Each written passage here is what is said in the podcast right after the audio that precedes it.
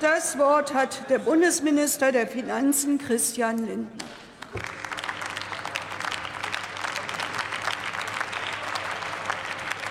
Herr Präsident, liebe Kolleginnen und Kollegen, äh, liebe Kollegin Lötsch, vielen Dank für die Worte der Anerkennung. Liebe Kolleginnen und Kollegen, insbesondere äh, den Mitgliedern des Haushaltsausschusses will ich danken für äh, intensive, arbeitsreiche und sehr konstruktive Beratungen. Die Kolleginnen und Kollegen des Haushaltsausschusses haben wahrlich gezeigt, dass sie keine Leichtmatrosen sind, in dieser stürmischen See, in diesen äh, für uns alle herausfordernden äh, Zeiten äh, haben Sie einen Haushaltsentwurf beraten und jetzt hier auch zum Beschluss vorgelegt, der Orientierung gibt in diesen schwierigen Zeiten. Gewissermaßen haben die Haushaltspolitiker die Kapitänsbinde angezogen, um diesem Land mit diesem Haushalt Orientierung zu geben. Und die Richtung ist klar. Wir bewältigen die Krise, aber wir vernachlässigen die Zukunftsaufgaben dieses Landes dabei nicht. Ich will das an drei Aspekten deutlich machen. Erstens enthält dieser Bundeshaushalt für das Jahr 2023 Rekordentlastungen in einer Größenordnung, wie sie dieses Land über viele Jahre nicht gesehen hat. Neben vielen Maßnahmen zur Entlastung der Familien und auch bedürftiger Menschen will ich aus äh, tagesaktuellen Gründen äh, auf das Inflationsausgleichsgesetz zu sprechen kommen, das ja heute der Bundesrat äh, auch bestätigt hat.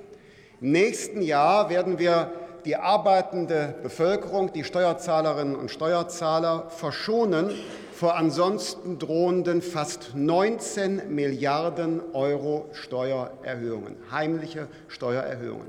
Soziale Gerechtigkeit bemisst sich daran, dass die Menschen, die bedürftig sind, nicht alleine gelassen werden.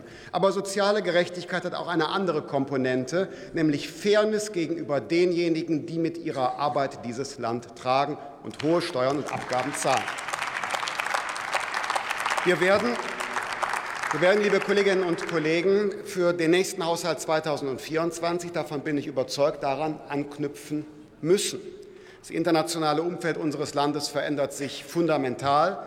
Ich erwähne den Inflation Reduction Act der Vereinigten Staaten und andere Veränderungen unseres Umfelds. Wir werden auch neu erkennen müssen, dass das Steuerrecht ein Teil, ein Instrument sein kann, um die Standortqualität unseres Landes insgesamt zu verbessern und vor allen Dingen die privaten Investitionen anzuschieben, die wir für die Erneuerung unserer Wirtschaft brauchen, für saubere Technologie und Digitalisierung. Denn einen zweiten Aspekt Rekordinvestitionen. Dieser Bundeshaushalt umfasst Rekordinvestitionen in die digitale und in die Verkehrsinfrastruktur, in den Klimaschutz, in effiziente Gebäude. 50 Milliarden Euro stehen im Etat zur Verfügung. Hinzu kommen die Mittel aus dem Klima- und Transformationsfonds. Für die Ertüchtigung der Bundeswehr haben wir ein Sonderprogramm von 100 Milliarden Euro aufgelegt. Verehrte Anwesende, liebe Kolleginnen und Kollegen, die Herausforderung ist in Deutschland nicht mehr öffentliche Mittel bereitzustellen, Kapital bereitzustellen für Zukunftsaufgaben.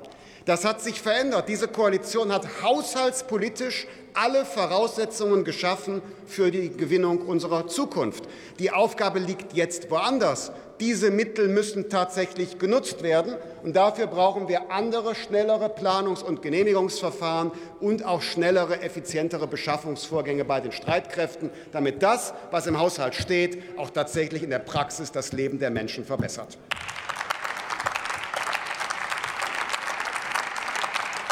Und zum Dritten, liebe Kolleginnen und Kollegen, äh, mit äh, diesem Bundeshaushalt kehren wir zurück zur Schuldenbremse. Wir haben ja, ich komme jetzt gleich darauf zurück, das wollte ich von mir aus ansprechen, aber es war kein Selbstläufer, dass wir in diesem Bundeshaushalt die Schuldenbremse einhalten. Wir mussten auch Konsolidierungsanstrengungen unternehmen und können Gottlob ja auch bestimmte krisenbedingte Ausgaben jetzt beenden. Ich nenne als ein Beispiel etwa äh, die Corona-Testverordnung und die Corona-Impfverordnung. Beide werden noch äh, beziehungsweise die ähm, Testverordnung bis Ende Februar des nächsten Jahres finanziert.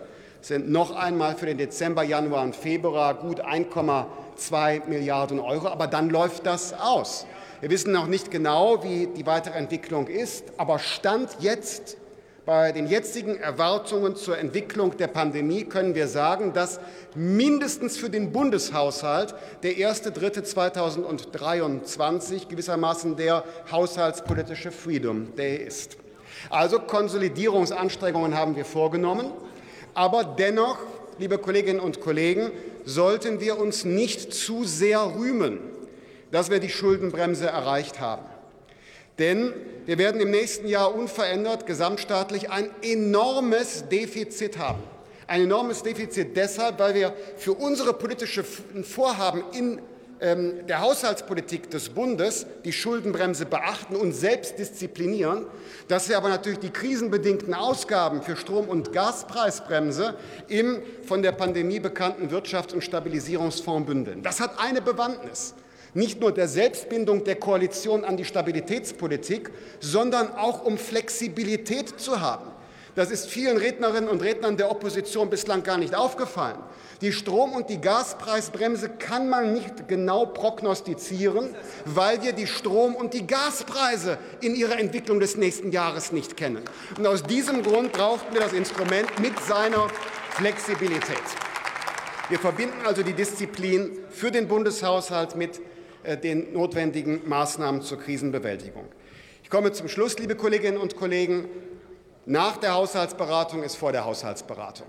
Der Haushalt 2024 wird ungleich herausfordernder als der Haushalt des Jahres 2023. Um Haushaltswahrheit zu schaffen, haben wir die von der früheren Regierung ja aufgebauten Rücklagen begonnen aufzulösen. 2024 werden keine mehr zur Verfügung stehen in nennenswertem Umfang. Wir werden unser Ambitionsniveau steigern müssen bei Klimainvestitionen. Wir werden unser Ambitionsniveau steigern müssen bei der Digitalisierung und bei der Verbesserung der Wettbewerbsfähigkeit der deutschen Wirtschaft. Der Haushalt 2024 wird noch herausfordernder als dieser. Wir haben also keine Alternative. Wir müssen weiter mutig bleiben.